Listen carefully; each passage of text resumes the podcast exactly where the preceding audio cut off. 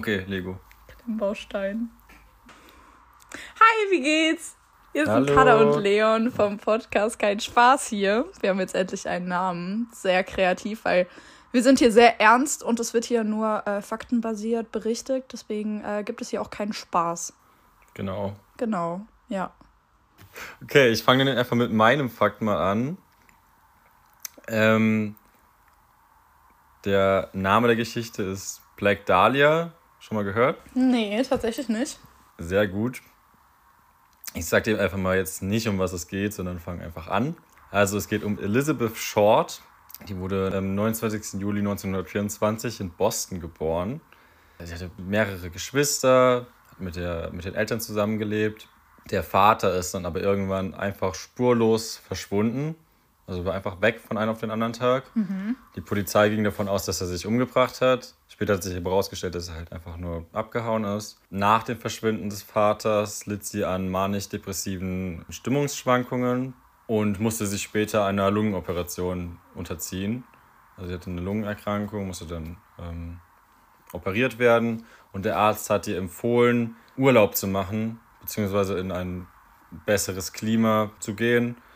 Und dann ist sie nach Florida gezogen. Im selben Jahr hat sich der Vater wieder gemeldet bei ihr und also hat einen Brief geschrieben an die Familie und die Familie gebeten, zu ihm zurückzukehren und hat sich entschuldigt. Die Mutter von ihr fand das nicht so toll, ist auch nicht darauf eingegangen. Verständlich. Elizabeth selbst aber schon. Sie ist dann zum Vater gezogen mit dem Traum, Schauspielerin zu werden, wie jeder in Los Angeles. Sie zerstritt sich dann aber sehr schnell wieder mit ihrem Vater, weil der hatte ein Alkoholproblem und war auch aggressiv. Und 1943 verließ sie LA dann wieder. Im selben Jahr wurde sie von der Polizei in Gewahrsam genommen, weil sie betrunken war. Zu dem Zeitpunkt war sie aber noch minderjährig. Okay. An dem Tag wurden Fingerabdrücke von ihr festgehalten und Mugshots gemacht. Das wird für später wichtig. Danach zog sie immer wieder durch die Gegend, nahm neue Jobs an und probierte Aufmerksamkeit als, als Schauspielerin zu finden.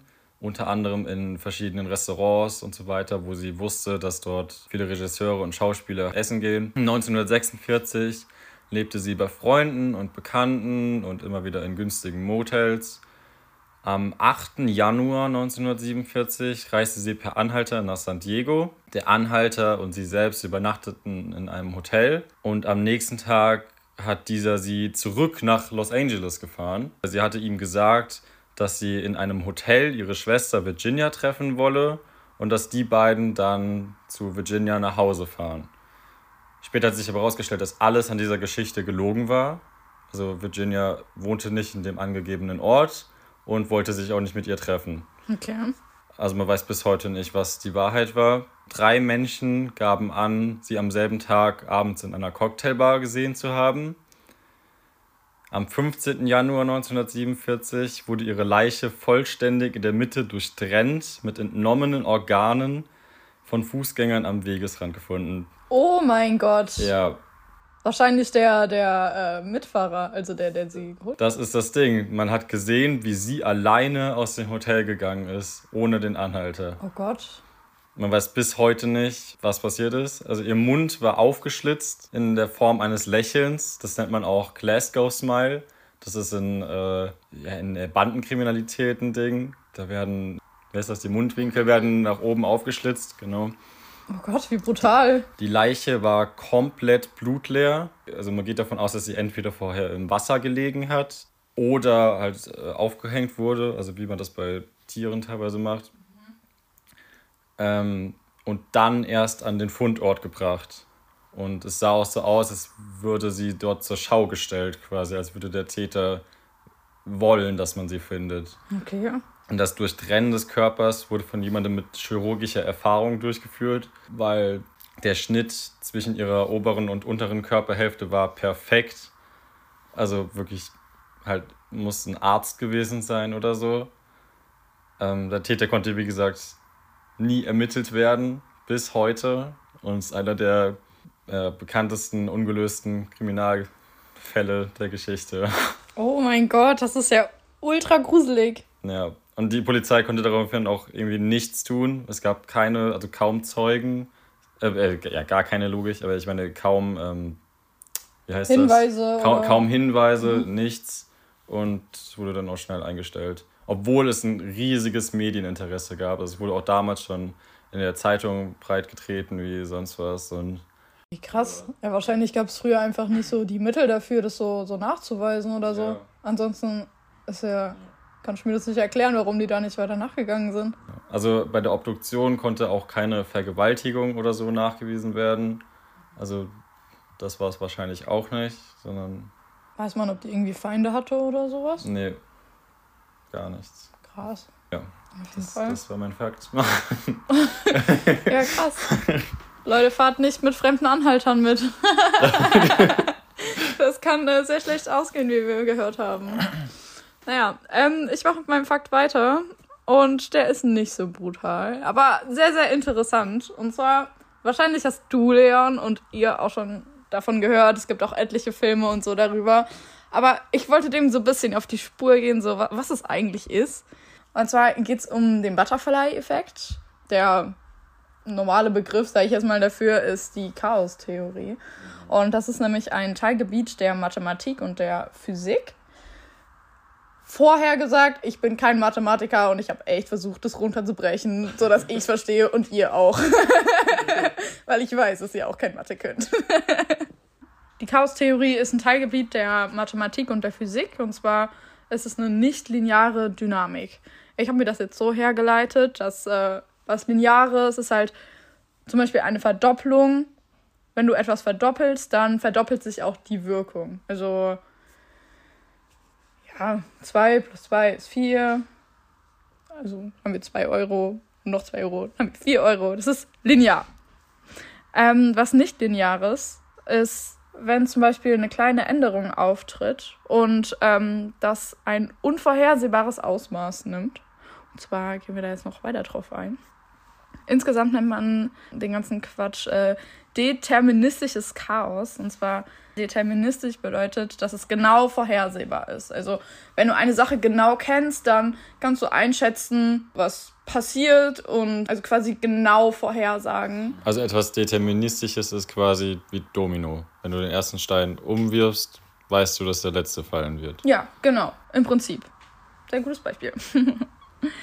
Die Chaostheorie ist entstanden durch äh, Edward N. Nolans und das war ein Mathematiker und Meteorologe und er hat quasi den Begriff vom Butterfly-Effekt geprägt. 1961 hat er an einem Computerprogramm gearbeitet, um das Wetter vorherzusagen.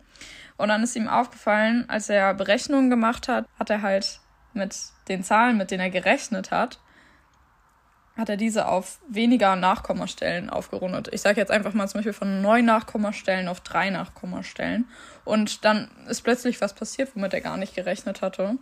Und zwar sind die Ergebnisse alle total anders ausgefallen. Und dann hat man halt herausgefunden, dass die kleinsten Abweichungen einen immensen Einfluss haben auf das Ergebnis.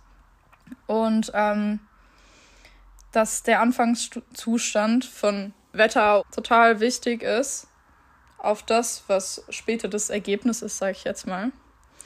Vorher dachte man halt, dass einfach nur kleine Unterschiede kleine Auswirkungen haben und große Unterschiede total große Auswirkungen haben. Also nicht, dass das Kleine das Große beeinflussen kann und das Große das Kleine. Und zwar können wir davon halt ableiten, dass sich alles auf alles auswirkt, weil wie vorher angenommen wurde, dass die Welt quasi in linearen Systemen funktioniert, ist definitiv nicht der Fall, weil die ganze Natur und das Wetter und die Meeresströmung einfach dynamisch ist und weil es viel zu viele Einflussfaktoren gibt, die einfach nicht berechenbar sind und sich quasi darauf auswirken, wie was verläuft. Warum das ganze Ding Butterfly-Effekt heißt, ist, weil die grafische Darstellung von der Chaos-Theorie, ähm, das sieht aus wie eine Schleife. Also es ist schleifenförmig in der Form von einem Schmetterling. Und dabei quasi, es ist random, ob die Schleife sich rechts bildet oder links, sag ich jetzt mal. Mhm. Und ähm, ja, im Prinzip halt das ganze Gebilde am Ende sieht halt aus wie ein Schmetterling. Und das hat ihn dann halt auf die Idee gebracht, dass wenn zum Beispiel ein Schmetterling mit seinen Flügeln schlägt, dass er auch einen Tornado auslösen kann, weil es, wie gesagt, tausende Einflussfaktoren gibt auf das Wetter. Ja, weitere Beispiele zum Beispiel für einen Butterfly-Effekt und einfach das Chaos generell, wo das halt auch auftritt, ist zum Beispiel das Gehirn, also neuronale Netzwerke, wie wir denken. Wenn du eine schlechte Erfahrung gemacht hast oder so, das brennt sich ja an dein Gehirn ein und also kann dich dann prägen, zum Beispiel wie wie hieß, wie hieß deine nochmal von dem, ähm, was du gerade vorgestellt hast? Äh, Black Dahlia. Genau, ja. wie das Mädchen zum Beispiel. Dass, nachdem wir jetzt diese Geschichte gehört haben, dass wir auf einmal nicht mehr bei irgendwelchen fremden Menschen einsteigen, weil wir wissen, oh verdammt, das ist hier gar nicht gut das kann, da kann dir was passieren. Also es ist random, sag ich jetzt mal. Und das führt dazu, dass das und das nicht passiert. Und das wiederum auch. Genau. Also aber gleichzeitig, so gleichzeitig kann man sich ja auch, also wir sind ja freie Individuen, sag ich jetzt mal, kann man sich trotzdem noch dazu entscheiden, okay, doch, ich, ich gehe jetzt einfach mal die Risk ein. Also es ist quasi Chaos, du kannst es nicht berechnen. Ja. Oder Stau zum Beispiel, also Verkehr generell, ist auch quasi zu erklären mit der Chaos-Theorie. Du kannst nie berechnen, wo ein Stau anfängt, wo sich ein Stau bildet. Also natürlich, zum Beispiel, wir wissen, okay, Feierabendverkehr oder Morgenverkehr, so, das ist klar in großen ja. Städten. Aber wenn du einfach random in den Urlaub fährst und dann auf einmal ja, stehst du da ja. zwei Stunden, das äh, weißt du dann halt vorher nicht, weil vielleicht ja, einer ein bisschen langsamer gefahren ist. Ja, oder, oder wenn ein Unfall war oder so, das weiß man ja vorher nicht. Genau, du ja, kannst krass, ja vorher nicht stimmt. berechnen, okay, ich baue jetzt heute einen Unfall, let's go! ja, genau. Ich fand das irgendwie super, super cool, wenn man das einfach auf so viele Sachen beziehen kann. Eigentlich auf, auf das ganze Leben, würde ich jetzt mal sagen. Also ja.